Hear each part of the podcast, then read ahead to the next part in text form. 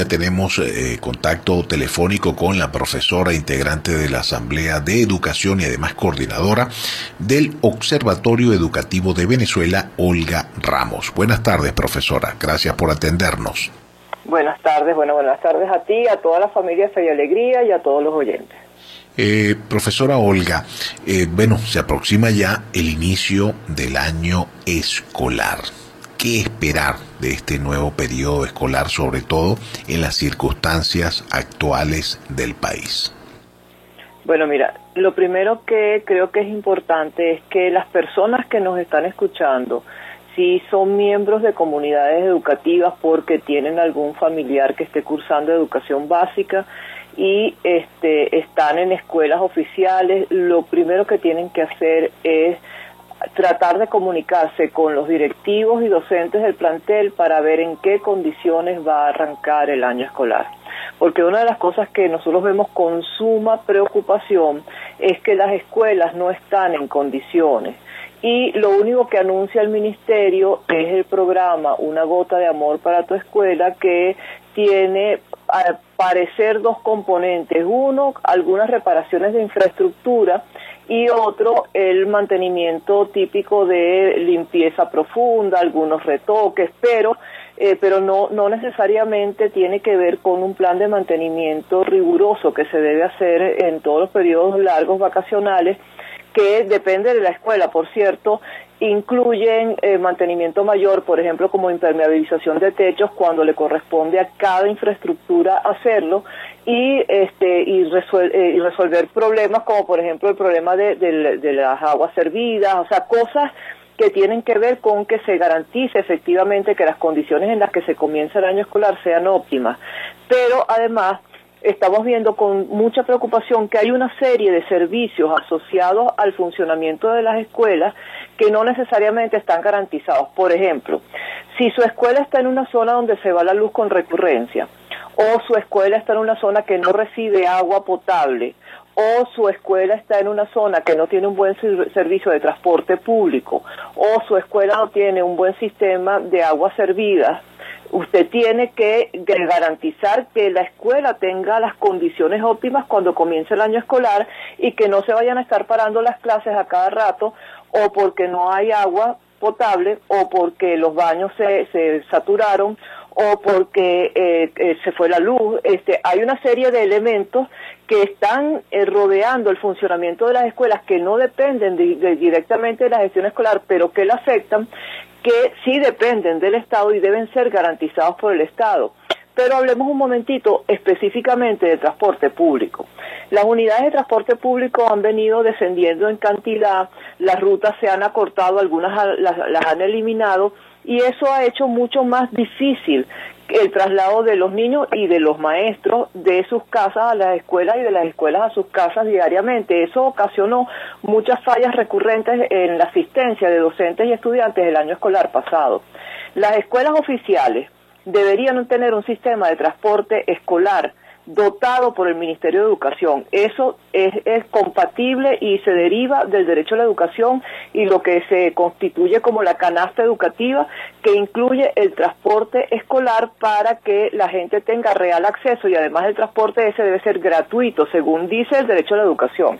Pues la mayoría de las escuelas oficiales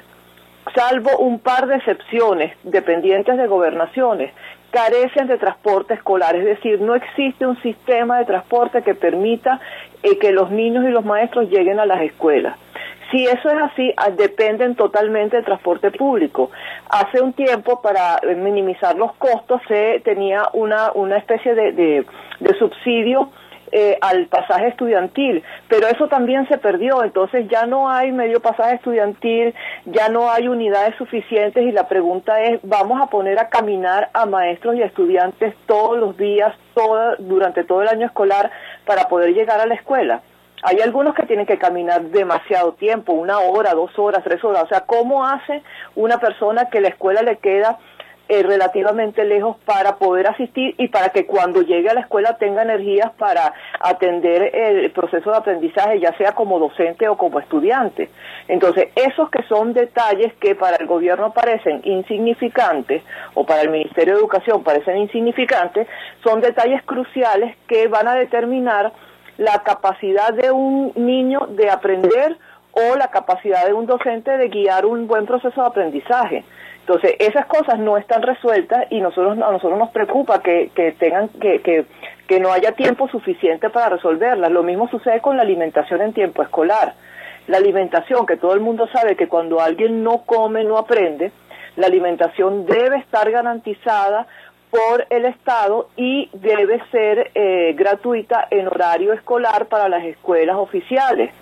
y eso no está siendo garantizado y nosotros vimos que el año pasado hubo muchísimas más fallas en, el, en, el, en la alimentación escolar que los años anteriores y eran fallas de dos tipos, fallas porque no llegaban los insumos para prepararlo y no había alimentación o fallas porque los que llegaban no cumplían con las, con las, las características, las condiciones nutricionales que debería tener para que la alimentación sea óptima. Entonces, dada la experiencia que vivimos el año pasado, nosotros no podemos comenzar este año escolar como si nada hubiera pasado. Nosotros tendríamos que garantizar que todas las escuelas, una a una, tuvieran las condiciones. Y hasta ahora lo que yo he leído de información emanada del Ministerio de Educación es más propaganda que otra cosa. Estamos ocupados en, cuando uno ve los detalles del plan Una gota de amor a la escuela, de que la cantidad de escuelas a atender es muy poca en comparación con con las que hay a nivel nacional. Entonces la pregunta es,